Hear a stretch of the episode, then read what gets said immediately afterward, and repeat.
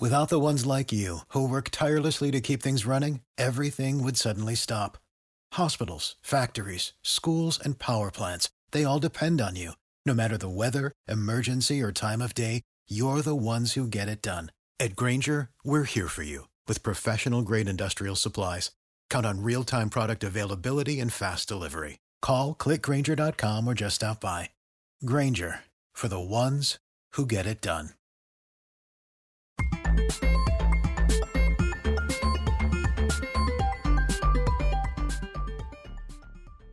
A few years ago, when I moved to New Zealand from China as a designer without local experience, reference, and didn't even speak the language properly, I had a big question.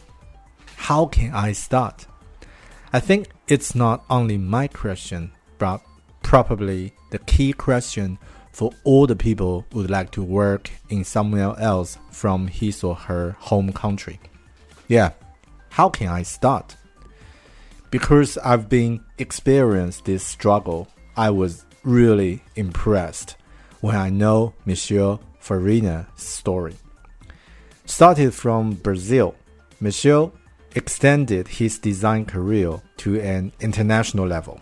He previously worked at Shopify in Canada and Booking.com in Netherlands, and currently he is working in Sydney as a design manager at Atlassian. Worked in four different countries, three continents from scratch. Wow! How did he start? With the curiosity in my mind, I invited Michel for this podcast interview. And the result? Boom! I got this mind blowing conversation. Let's jump into it. Wait, what do you mean by the title? What about his four other hidden roles? Stay to the last. You'll get it then. Uh, since last time we talked, how things going? Like everything, uh, like how everything's been good. Um, life and work at your side and COVID yeah. and all the things. Like so, you are well aware, of course, that you know I'm in Australia, so the the COVID here has been similar to there in, in New Zealand. Yeah, where it's a little bit under control. Um, when something happens, we have lockdowns in the right cities. Uh, it's usually one to you know five cases, not four thousand cases. So uh, it's not that scary anymore, right? Because it's right. a little under control. Yeah. Um, since the last we talked, also I fully transitioned to a manager role. So mm. went wow, um, congratulations! You know, completely. That's, thank uh, you. Yeah. So before I was the a senior product designer in the the Jira Shared Experiences team, and now I'm the design manager on that team uh, you know, looking at the whole area of Jira findability and efficiency. So it's wow, it's pretty interesting, and it's a it's pretty new. So there's a lot to learn, but I love challenges and I love learning. So I thought that you know this was a good opportunity for that. Right. Yeah, we're definitely going to talk about some like some insights you find during this, like the the transition from a designer role to a manager role. What's the difference? For sure. What's the mindsets? and like like um, like mentioned last time we talked about how you um, how you start from Brazil and then went yep. to Canada, Netherlands. Yeah, US, and um, and finally arrive at Australia. So that's yep. really uh, like a lot of my friends and other designers they leave the comment like, how did he do that? Like, so probably we can start with this question like, how did you yep. do that? Like uh, That's a great question. Yeah, from from the beginning, uh, right? Cool. Yeah. Um, so you want me to go all the way back to the beginning, or mostly on the how did I do that? How did I go and work in the U.S. and then work in the Netherlands and then in Canada? Uh, just as um, as you prefer, like anything, uh, like sure. maybe highlights or anything you, you prefer yeah, to yeah. say. Yep. So I started young in this area. When I started, um, you know, I keep joking usually. I mean, rooms where I have to say like I'm the older guy here in the room, uh, you know. But um, so when I started, there was no internet. Basically, internet was not a thing, right? Dial-up was a reality back in Brazil.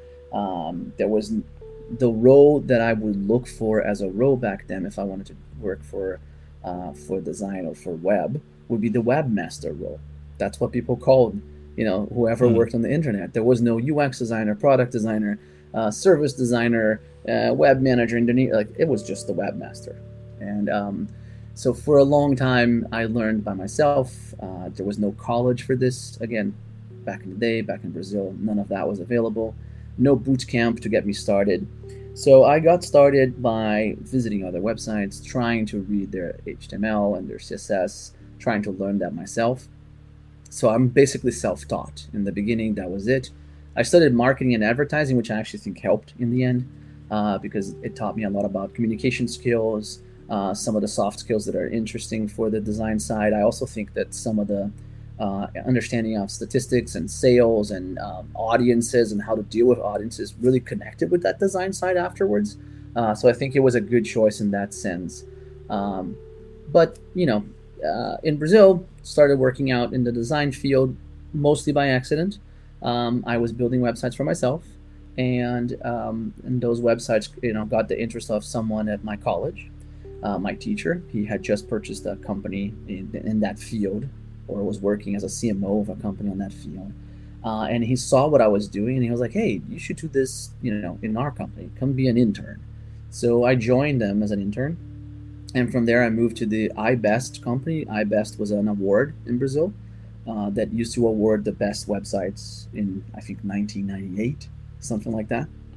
Yeah, so uh, back then, my job was an intern still, and then it became an HTMLer. Yeah, that was the actual job title. Uh, so my job was writing HTML, and um, I was more interested in the design side than in the coding side. So I started studying more and really, you know, digging deep into that and looking into positions. And a lot of the positions I was getting was more on the graphic design side and not on the web. Um, there's a lot of that, you know, breaking into the market. Who do you know? How do you get in? Right. So that's one of the questions I still hear nowadays. But you know, again, back then there was even less companies to do it. Right. So getting to break in was really hard. Um, so it took me a while. It took me, I think, around 10 years in Brazil of working on this uh, until I noticed that my resume was getting picked up because I've always liked speaking English and writing in English. So I wrote my resume in Portuguese and English. Uh, and my website and my resume was getting picked up by companies in the US. And that started getting my attention because I was like, well, you know, if I want to work for uh, a startup or any company, that actually makes the internet. That's how I saw it back in the day, right? These companies make the internet. It's it was Yahoo, it was Google just beginning. Uh, you want you know uh, Microsoft, AOL, all these companies were making the internet at that point, and my goal was to work for one of them to be making the internet. So my resume started getting noticed. Uh, I started applying to these companies, and I was invited to do an interview with Yahoo. Uh, but unfortunately, back in the day, uh, you know, that wasn't a possibility. I was in Brazil, uh, and Yahoo had a situation where Microsoft was trying to buy them, so they couldn't do the interview. They basically had to cancel the interview. Although I had the interview scheduled already, and I had like, I still have like a sheet that says everyone that would interview me in the day. Wow. Uh, it was eight interviews in a row. Uh, the last one is an eight-person panel, and I still remember that I never got the chance to do it, but that was the interview I was going for. Um, anyway, you know, fast forward a little bit, um, I actually get an offer from an agency to work there. Uh, I worked with them as a contractor for a long time. Um, and I wanted to, again, find a big company. I was working in an agency, so it still wasn't the company that I was talking about before, right? That company that really builds the internet, that's really doing a product that millions of people consume. Uh, and that breakthrough came with Booking.com. So after a long period with the agency, uh, I saw an opportunity to apply for Booking. They were interviewing UX designers. However, for you to interview for Booking, you had to know HTML and CSS, which luckily enough, I started from that.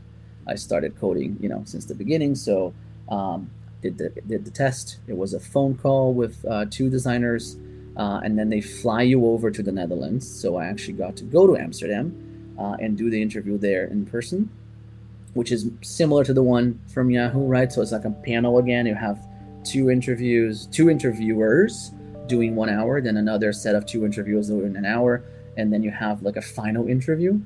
Um, it's kind of like a video game. You get to the final boss. That's the chance. Uh, it's usually the hiring manager at that stage, uh, and then it's uh, it's when when they decide if they want to offer you the position. Um, I left the Netherlands already knowing that they offered me the job. So I went I, went on the flight home already thinking, you know, when I get home, I have to start planning to go live in the Netherlands. Um, and that was that was the experience. Um, can pause there or um, keep talking. right. Wow. That's. I think that's. Uh, I just can't imagine like what's the dramatic uh, feeling at that stage. Like, um, first you jump, like, uh, your CV picked up by U.S. companies, and then boom, you got the uh, the opportunity to work in some UX companies. So I guess there are some a lot of things happen during this stage and but yeah at this stage I, I, I just want to make it really simple and uh, clear for our audience like uh, what is the first motivation do you did you remember uh, like you you decide that i can go outside i can go to another country to to to work and you feel yes. that i'm confident to do that yeah. do, do you yeah. remember those experience yeah. Yes. Um, it's funny because the, the confidence side is on that people ask me a lot, and I've I've I think it's the opposite. I never thought I couldn't do it. I guess. Um, mm. You know, that was always on. The, I just believe. You know, I. It's hard because I do feel imposter syndrome when, when I'm in a role. So I understand where the question comes from, right? It's hard when you're doing a role to believe you're doing the right thing. It's it's very easy to question yourself. It's yep may is way easier to question yourself than it is to believe in yourself. Um, so I understand that part, but also, you know, I was I had nothing to lose. Uh, I was just starting out. Uh, I wanted an opportunity. Like I said, my goal was to really work on the companies that build yep. what I believe were the products that were making the internet.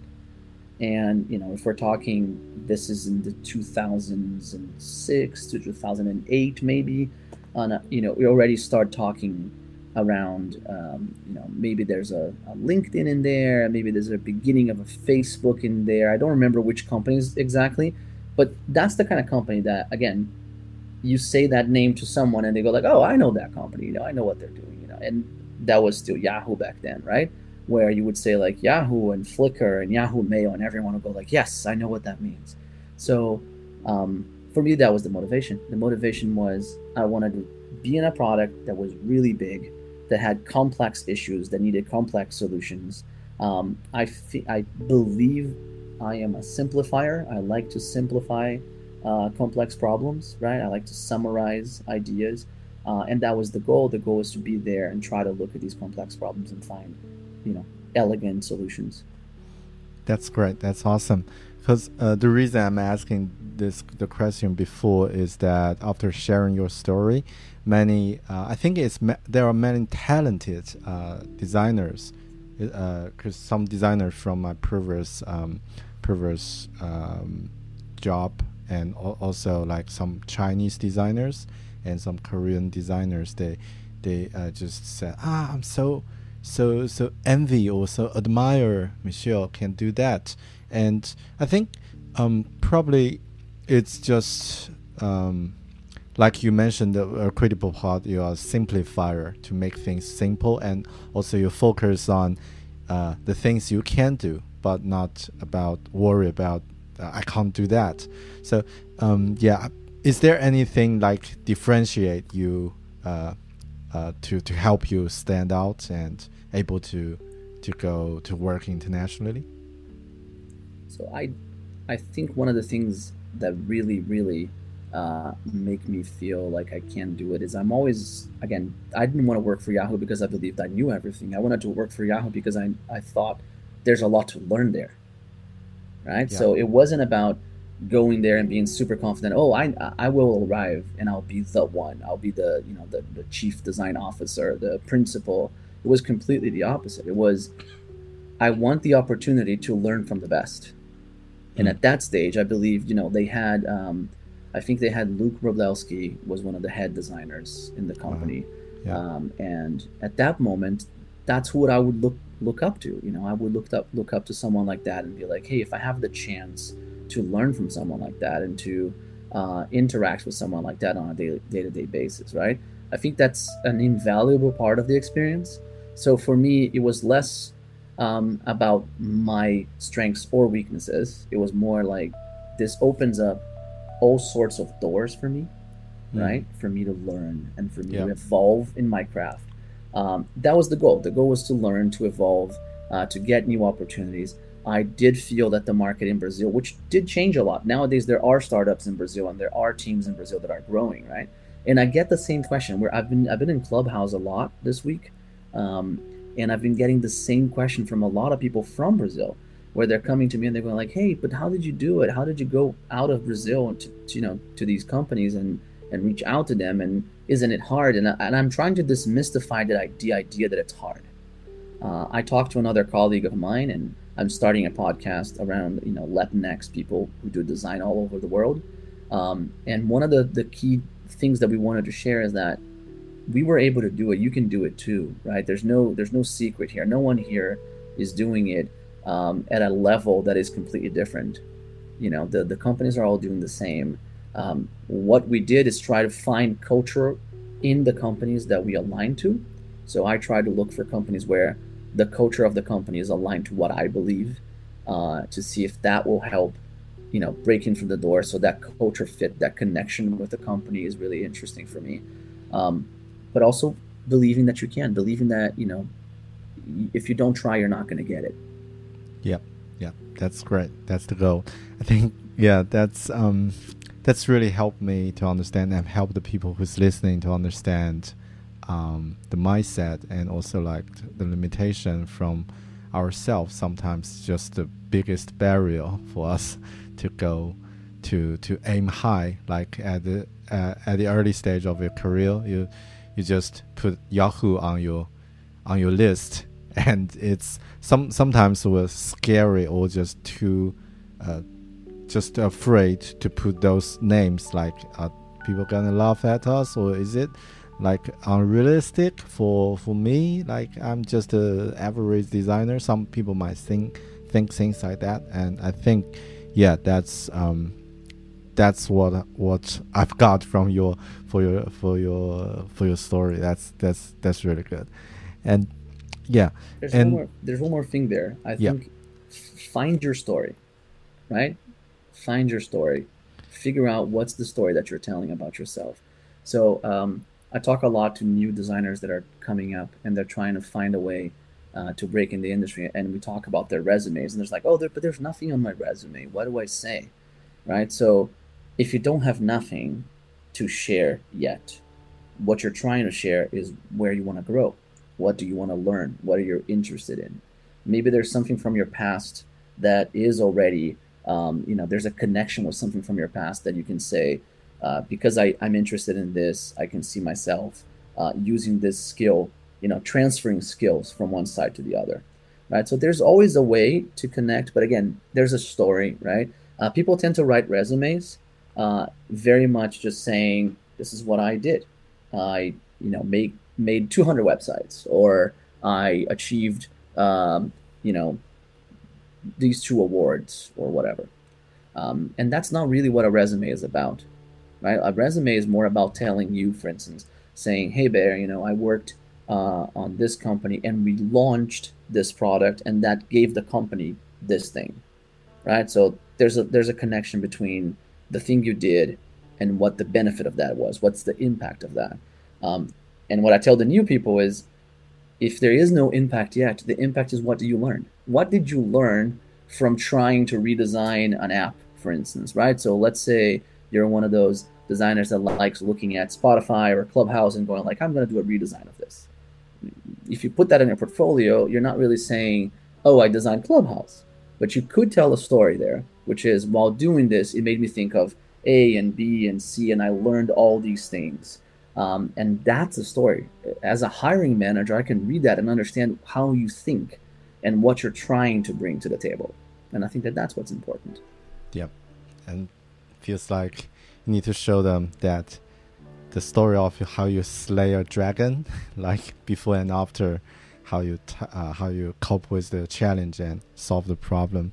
Yeah, and I think yeah found the found the culture of the companies and get match and find your personal story. Yeah, this could be some something that everyone can um, can start to check if if we're going to switch our career to design or try to expand our career um, to to to another level. Yeah, that's that's great.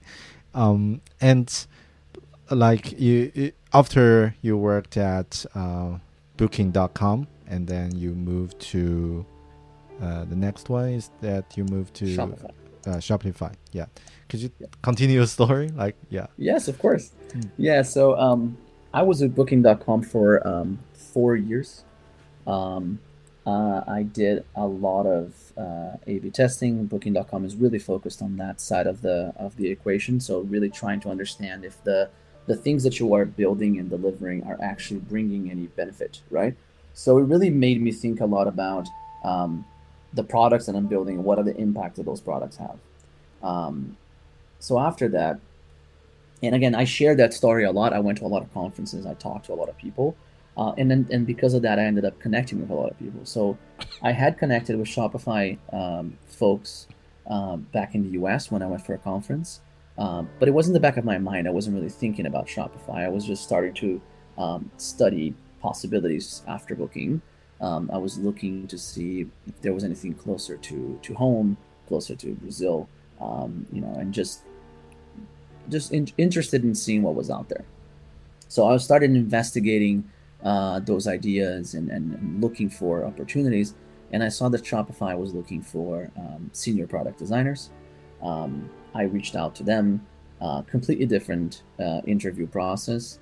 Um, very interesting because it's focused a lot on your life story.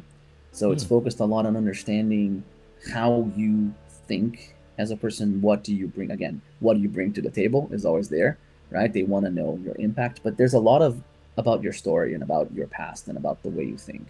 Um, so, you know, I did the interview over the phone. Then I had to fly to Ottawa in Canada to do the interview. Um, and I came back home. This one took a little longer. Uh, it's a longer process to move to, to Canada. So I think it took around nine months for me to move there. Um, we joke because it's basically, you know, it's a kid, right? It took that long uh, to yeah. move.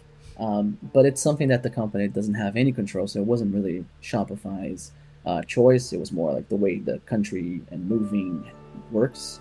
Um, so we moved with uh, I moved with my wife and two kids from the Netherlands uh, to Canada, um, where we had our third kid during the process. So, or no? no, uh, no, in, in in Canada, in Canada. okay. So uh, definitely an interesting an interesting change. Again, um, we also joked that we we started going north more and more. So we went, you know, uh, to the U.S. where it's a little colder than Brazil, but not super. Uh, you go to the Netherlands where it's again more, you know, it's colder than than where we were before. And then you go to Canada where oh my god, like you hit you reached the top, right? There's no, uh, there was nowhere colder. Um, yeah. But you know, I, I also approached it with the same mindset, by the way. The mindset was Booking.com was a big, gigantic e commerce company, right? Booking.com is about selling hotel rooms every day, millions of hotel rooms. And then I look at Shopify and, and you know, what can I learn from that? Well, they're not the e commerce, but they're not an Amazon, for instance. They're not really just selling the product, but they're building a product to allow you and me to do that so I thought, hmm, there's an, another layer for me to learn here, right? There's the layer of this this this product that allows people to do, um, you know, a bigger thing, kind of like Booking, kind of like an Amazon, um, but on their own. And and for me, that was what really pulled me in and really showed me like, hey, there's a lot to learn here. This is a whole new set of issues for you to understand. Yeah, I, I find it's quite interesting because you mentioned learning as a very important um, perspective when you consider a new role or a new opportunity. And because the reason we are we, we, we know each other is also like you are the mentor I'm also the mentor for for an online bootcamp. So uh, I I think it's is this something that you feel um, really important for not not only for designers but only uh, but also like uh, how how do you think like learning take part in our yep. self growth or yeah and, and in our life yeah generally for sure I I joke that I, I, I talk to to think um, and I I explore things to learn. Um, so when I when I'm in a new when I'm looking at a one. new position, right? Mm. When I'm looking at something like that, I'm definitely looking at something to learn. Um, I've been connected to the idea of, of sharing and learning since the beginning uh, mm. of my career. I actually taught back in Brazil. Mm. it was one of my my jobs back in Brazil was teaching HTML, CSS, uh, design, Photoshop to people, uh, you know, back in Brazil. So I've always been connected to that side of it. Um, but of course, with time and with you know uh, moving countries and all of that, those those kind of go away. You just deal with the role that you're in. Um, but in my roles, I've always looked for opportunities to you know again learn from one side and mentor from the other side, right? So being uh, you know this this this sharing with people. Um, hiring junior designers, for instance, at Booking. We didn't even have a junior designer role at Booking. Uh, but we, you know, after a while ended up making one because we were very interested in hiring a person um, yep. that applied and, you know, had seeing that person grow and be like an, an amazing designer, uh, you know, is, is one of the experiences that I'm very proud of, you know. Um, but I, I don't think I would apply to a job where I'm thinking like, oh, I know everything in this area. This is this is it doesn't make me feel like there's growth potential for me, right? Mm. So it's a it's a little bit of that learner's mindset and the growth potential mindset um, of trying to understand um, which areas should I be improving myself on. Uh, always thinking of the the, the T-shaped designer, right? So, yeah. can I mm. grow my T? Can I make it even wider? Can I learn more areas? So, like I said, from booking, I was knee deep in A/B testing and thinking about the end side of the funnel, right? And thinking about the conversion and the in the e-commerce side. Mm-hmm. And then if you move that to a Shopify, you're talking about um, building the product that's going to help people do that. So how do I connect now to that customer and, and allow them to do that themselves? And the mindset is completely different. So I think again, that's what really attracts me is learning these new mindsets, um, finding new ways to do these things. Um, there's a quick anecdote in there um, you probably heard this before, but um, the person that does sushi, I think, um, if, mm, if, you're gonna learn to be a sushi chef, it? yeah, I think it's the itamae. Uh, probably might be saying it wrong, but yeah. the sushi chef, right? So the sushi chef, um, they have to study rice for a very long time, right? Yeah. And and the reason for that is uh, there's a lot to master there's a there's a whole lot to master on just rice, right? Um, and for me, that's a little bit how I, I think about the design side is like there's a lot to master, right? There's always a lot to learn. Uh, you're always finding new areas to grow and to learn and to develop. And sometimes it's you have to go back to basics and you have to think about, you know, did, did I understand the customer? Do I know the uh, the story that I'm telling here? Do I know uh, you know how this is going to impact them but there's always again we're building for commerce we're building for a platform system we're building for a design system all of these are different yeah yeah that's totally um, what i'm feeling is the same thing like uh, if we want to just as a um, as a maybe on, uh, on a high level understanding as, as a, what a designer do probably just uh, mark up something um, and make things pretty. But if you want to understand or just want to really deliver the, the value, you need to truly understand and uh, something in a very deep level. I think probably that's the reason you, um, like from booking dot bookings.com, you not just go to like the other totally opposite industry, like uh, maybe uh, not e-commerce but something else but you go to uh, the same uh, still uh, as a larger scope of e-commerce, but still like focus on a different perspective. So from that, you can learn and grow and uh, in, in a larger um, scope. Is that something uh, you try to do sure. that at that time? Yes, yeah. and and it, it's it, we go back to that thing of you know knowing from your past experience what will you add to the future experience, right? So I I already understood the e-commerce side of it, right, mm. and the selling side of it, and the fact that you know you need to work in this dramatic uh, way that you could have thousands or millions of sales a day, right? Mm. I've seen it happen. That was that was what booking was doing. So when you go to somewhere like Shopify, the idea is how do you amplify that for more people, right? The the the, the motto of the company uh, was really to make more entrepreneurs, to allow for more people to have those stores and to yeah. make more. So we even used to say prioritize things that are going to make more entrepreneurs, that are going to allow for more people to have stores and to and to, to be in Shopify. Yeah. Um, knowing those priorities again, that's that's what that's really what connects because you you can you can see like is that something I can do? Can I help more people do this right? And if that's what's expected and we talked about a little bit about the culture of companies. I, I really, really think that's super important. Um, these companies, they spend months writing career pages with culture pages on them. So if you go to like careers.shopify or careers.atlassian.com, uh, you're going to find that, you know, in the careers.atlassian page, they really tell you the story, not only of the company, but what they're looking for. You know, what are the values that they're looking for? And if you believe in those values, if those values connect with you, even if you're not 100% sure that you can do the entire job that they're saying on the role, you should probably apply. Because hmm. again, they're looking for you. They wrote the page for you, right? They, they really are trying to find people that connect with those values. Mm. Yeah, that's that's great to to get the right people have to resonate about the the culture, about the the things they are looking for, and and back to the current stage you're working at Atlassian. So, uh, is that uh, from Shopify, and then you yes. Directly go to this yep. uh, to so, this position? Yeah.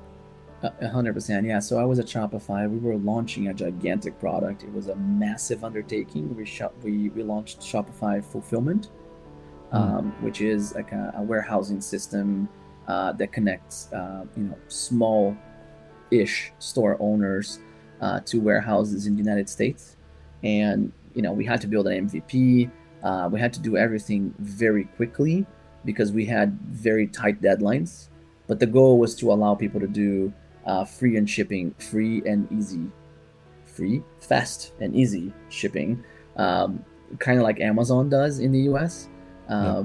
But for your store, for you know any store, um, and that was a big challenge. I was very happy with the, the, the launch and the success of the launch, but it, it starts me thinking, so what is the next thing to learn, right? What is the what is the next thing I want to grow on and learn from? Um, and I had thought of Atlassian before. Atlassian has been one of those companies that I've been I've used their products several times in my life, and I've used Trello before for my personal self, and I've used uh, Jira at Booking.com or Confluence at Booking.com. So always had this connection with the products. Um, and then I, I reached out and um, and I applied here for uh, for a position as a senior product designer in the Jira team. Um, and I moved here. What was it? Two almost two years ago, a year and a half ago. Um, you know that was a, a, a, big move. Again, it's moving from Canada all the way to Australia. Um, but since then, I've been here in, in Sydney, uh, enjoying it, and and yeah, this has been a great experience. Um, it, it's a big playing field. Let's put it this way, because um, Atlassian doesn't build one product; they build many products, um, yep. and a lot of these products have connections between themselves, right? So if you start thinking about things that I can learn and things that I can grow on, or even how do we make things simpler, well, that whole connection between these and, and the, the way they work together uh, is something that definitely is where I'm interested at, and and I think that there's a lot to to see in this. Yep, because uh, from my understanding or from my um, experience, it feels that before that you're working for um, the product can uh, can uh, directly help the customers or uh, help the other uh, clients to to grow. But at this stage, it's more like work for the tools that customer can use to to build things by themselves. So I think that's the complexity or the or the level is just another level to to to understand the problem and also to to to think much deeper in that scenario in that um, um, yeah in, in that circumstances so i think that's um, that's a great move and could you like uh, as, as a wrap up uh, majorly what's the difference between these companies? And i think most of the companies uh, you mentioned that uh, there are a lot of things to learn. Uh, could you say something like uh, like um, what's your um, what's your suggestion if people would like to uh, develop their career? And maybe some some of my listeners audiences they they always say the same question. I don't know where I'm going to work. I'm not sure because I haven't found my dream job yet.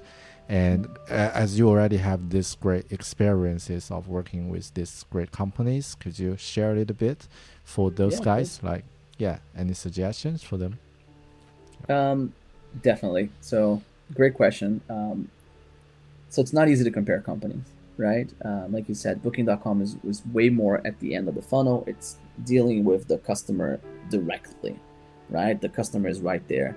Um, the part that you don't see on Booking.com is that there's three customers, right? So there's uh, the hotel side. The hotel is a customer because they want to show their hotel in your, in your website and they want to sell, right? So there's that side. Um, a lot of people, when you talk about booking, don't think about that. Then you have the customer that is buying the room, right? So they're going there to get a room and and then you have the company itself, right? Which you know that's building a product, so there's internal customers uh, for you to deal with. And a lot of that, the mentality there was about experimentation and being agile. So the thing I learned from there, and the thing I take away from there, is learn to accept failure, because uh, when you're doing experimentation, uh, a lot of things are going to fail. If if you're doing experimentation with a 95%, um, you know, uh, rating to to experiment with, right? So there's a, a uh, that's the way you you measure yourself. Um, you know, 95% of things are going to fail.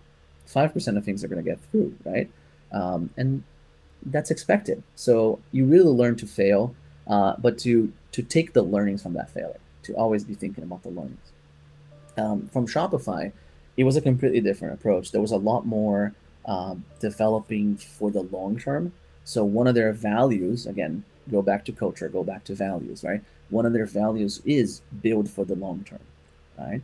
So when we were building something, it would take a long time. We would have to try to understand uh, the change a lot more and to try to see if what we're building was the right thing at the right time. Um, the, the key takeaway for me there was not knowing what to build, but knowing when to build it is more important because knowing what to build is easy and cheap. You can say like everyone knows, you know, by looking at something, they can get a lot of ideas of what to build. But knowing when to build it is where it gets hard. Is it the right time? Do we have the right technologies? Do we have the right people?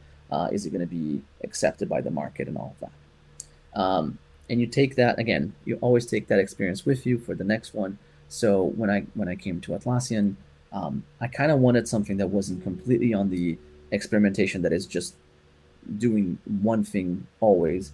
Um, but I also wanted a little bit more uh, connected to the customers, I guess, uh, or feeling more connected to the customers. And uh, so with with Atlassian, what I noticed is um, there's a lot of thinking about the long term future.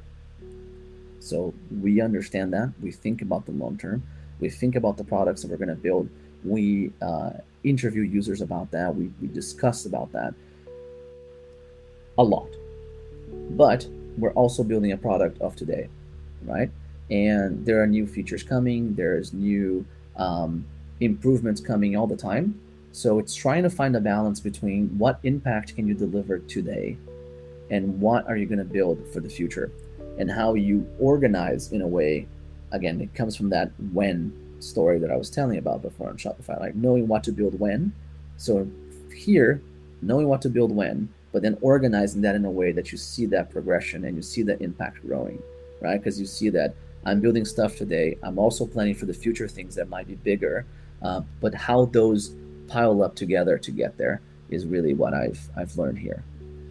Wow, that's that's awesome because uh, I'm not only learned what you've what you've learned, and also I'm learning from uh, how accurate you express the the findings from your previous experience, and it feels that um, not every designers can uh, can able to to describe or just to deliver the message in a very precisely uh, way.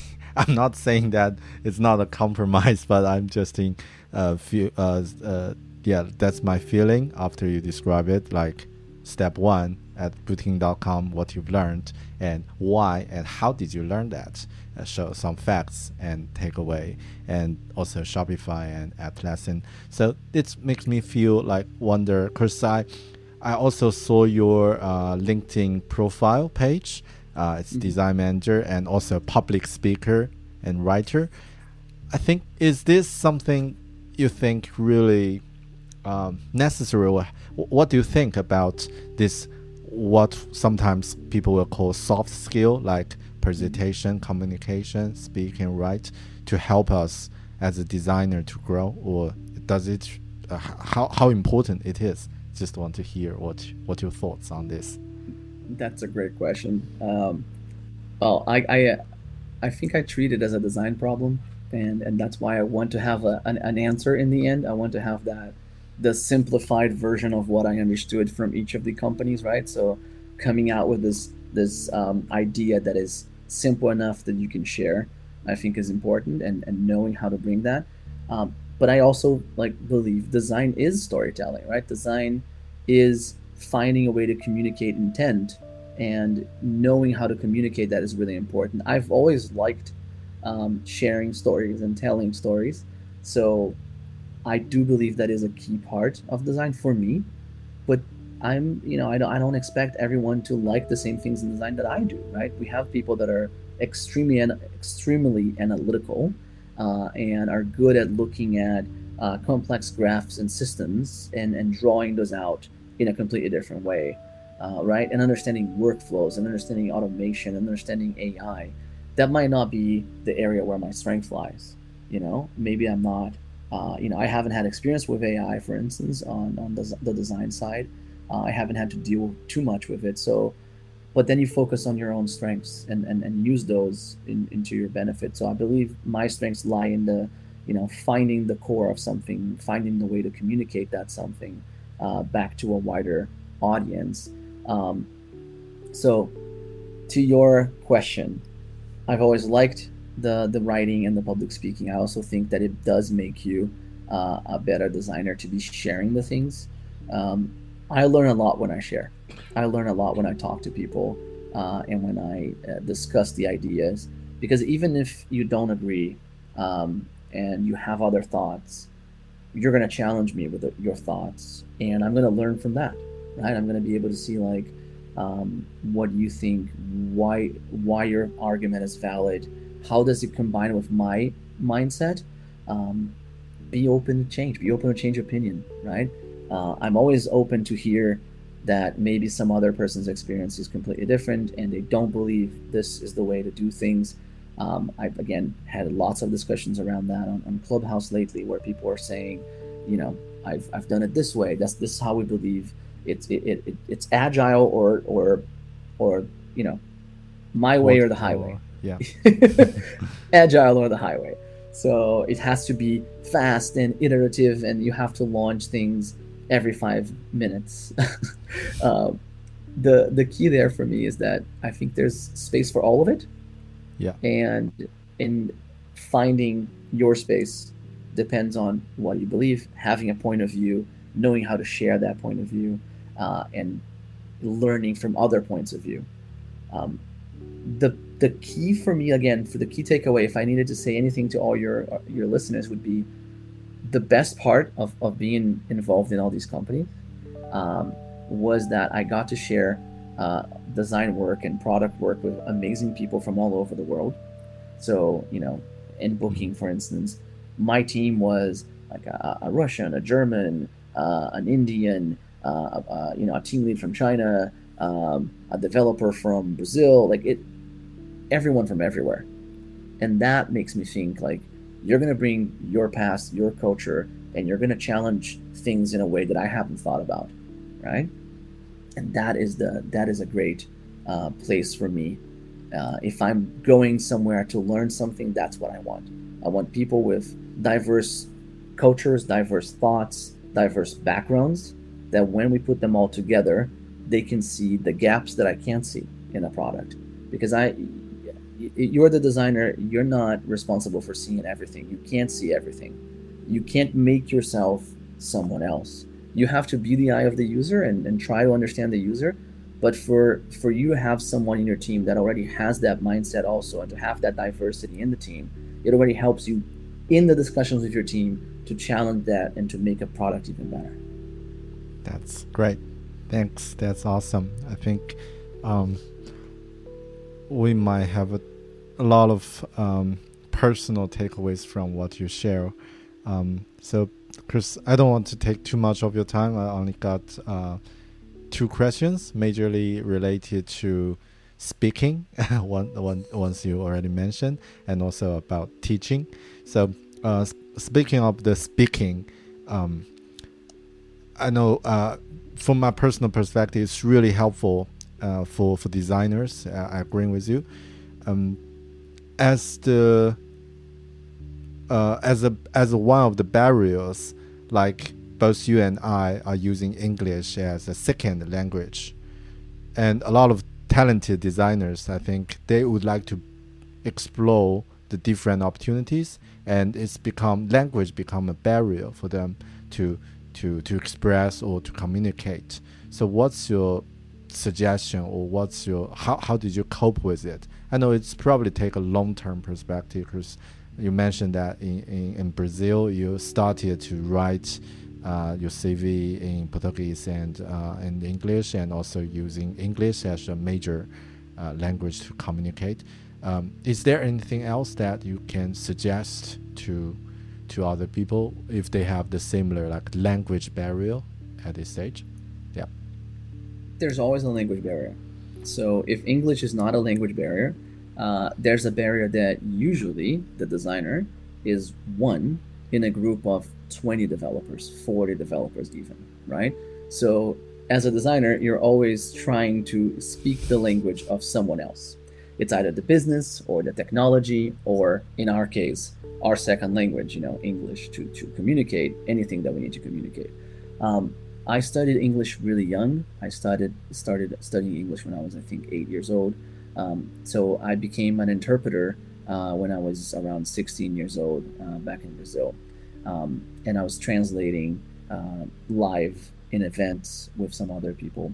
So the the reality is, I never had that in my mind. I never had that question.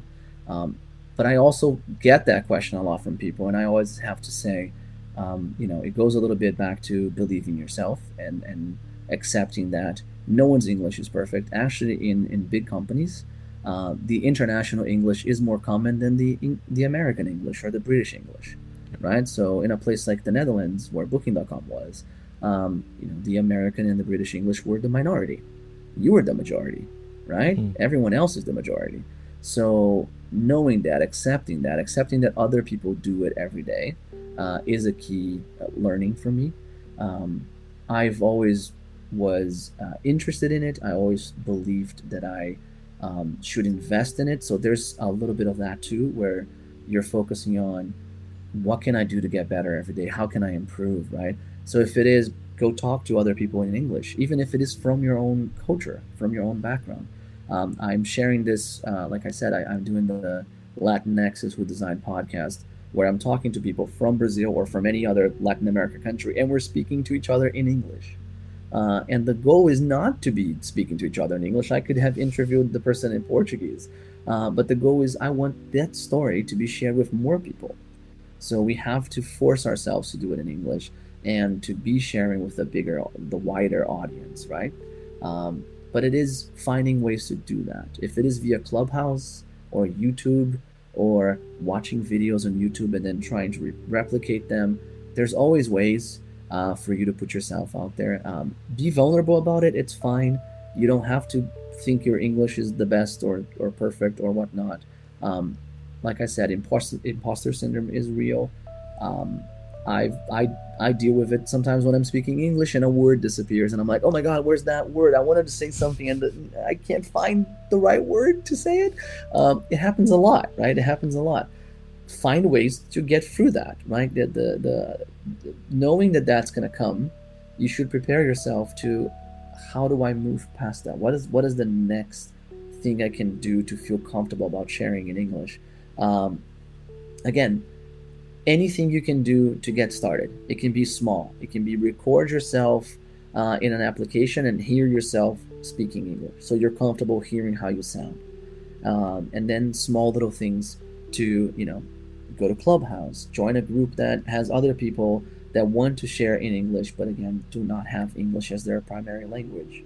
Uh, there's a lot there that we can we can do for each other in this area, and I'm there too. You can always poke me and say like, "Hey, I heard you are an English as a second language speaker. Maybe we can chat."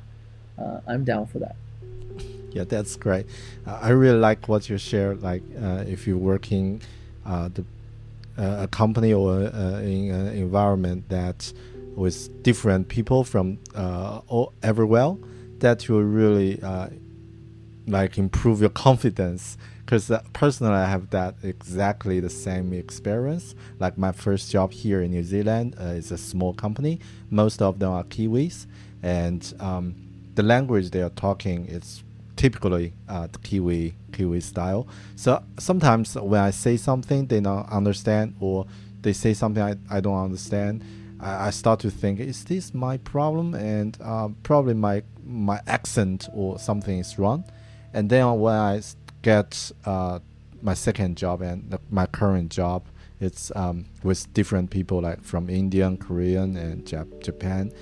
I think yeah, everyone is is able to understand each other in large companies because it's like broaden our our understanding level and to to get used to different accent or different background, different communications.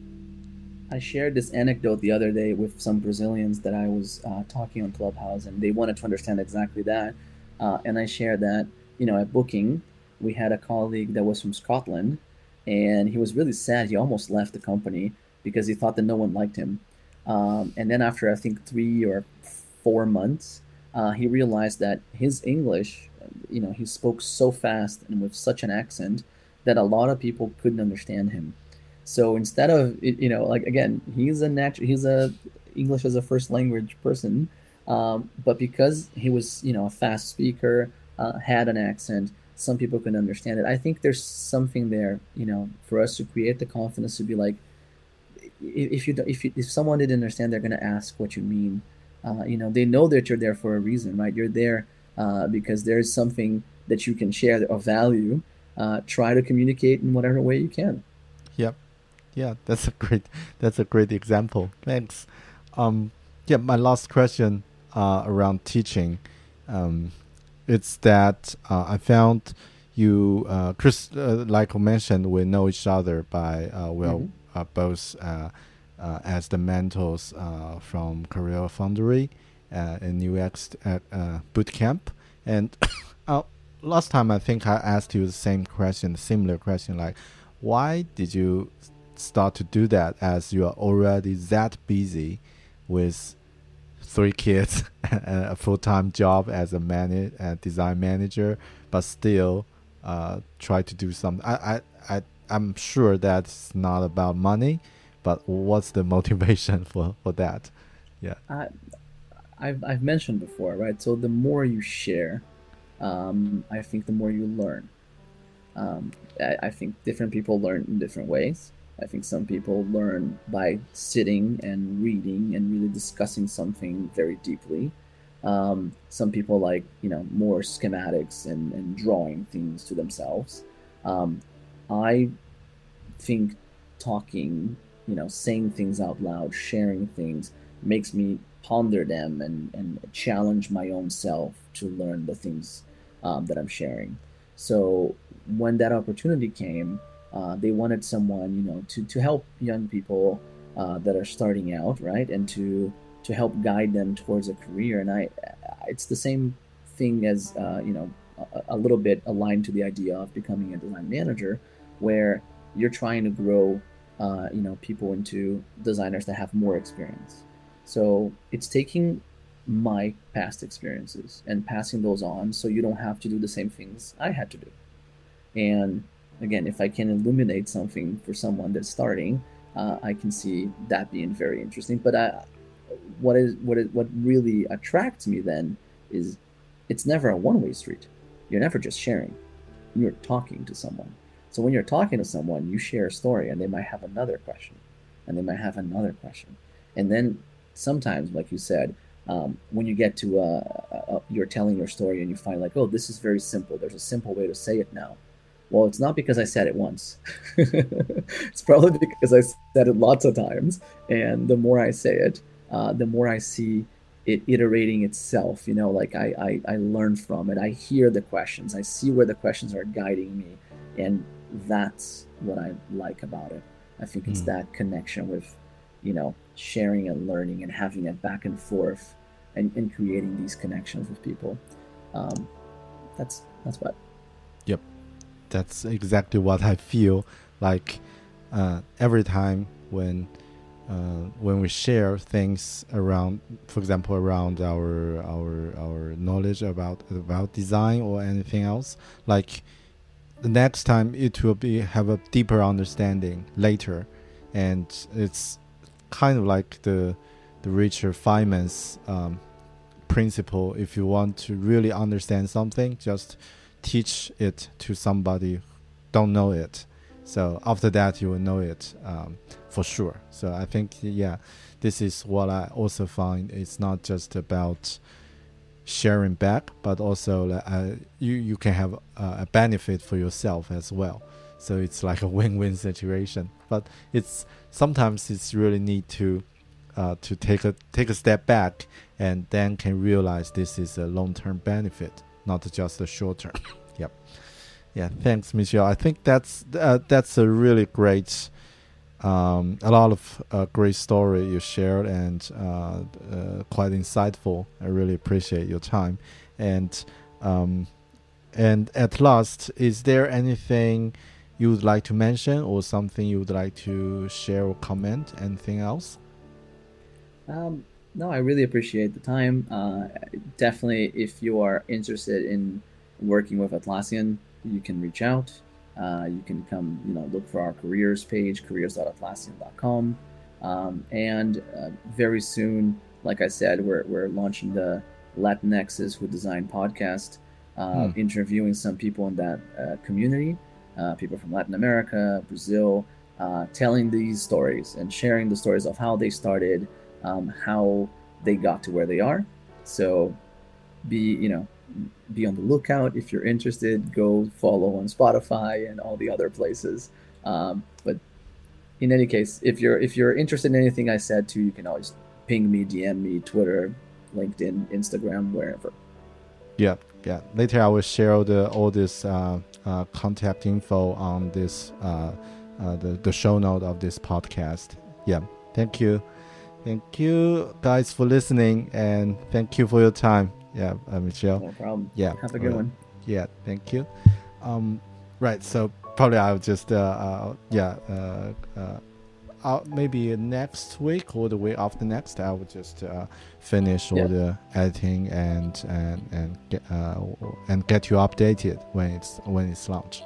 So yeah, thanks no worries, very man. much, and yeah, and congratulations again for your for your new role like as a Thank design you. manager. Um, and I, I, believe that it must be uh, quite like uh, busy, challenging, but also a lot of things to learn, as you mentioned. Yeah. Hundred percent. It's it's been super busy. It's been super challenging, but again, um, such a good opportunity to to learn so many new things.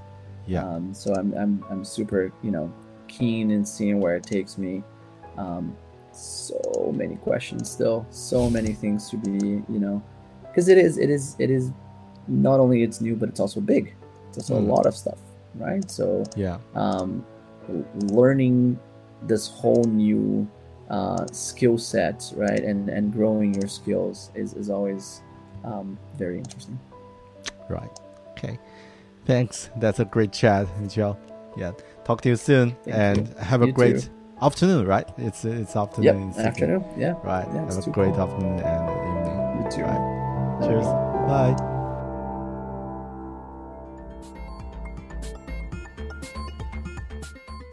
Hey, dear friends. Thanks for listening the whole interview. I was not only impressed and motivated by Michel's story and insights, but also learned heaps of things. I've learned that you should aim high when designing your career and always find your story first. Obviously, Michel is a designer, but from this interview, I found that he also has four other roles. First, he's a learner. For every job he applied, he always asked, What can I learn from this position? So as do the jobs. Second, he's a speaker. He used speak to overcome the language barrier and deliver the message, which is essential for a designer. Third, he's a simplifier. In this information overflow world, be simple is never been this important. Fourth, he's a teacher. He utilized teaching to help others and also improve himself.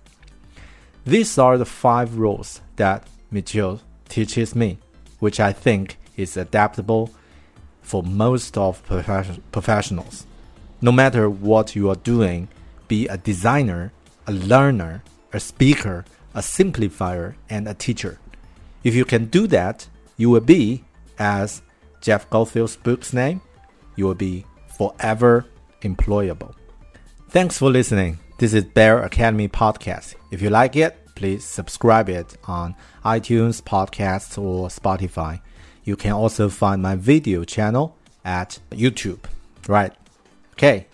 This is Bear. I'll talk to you in the next one. Cheers.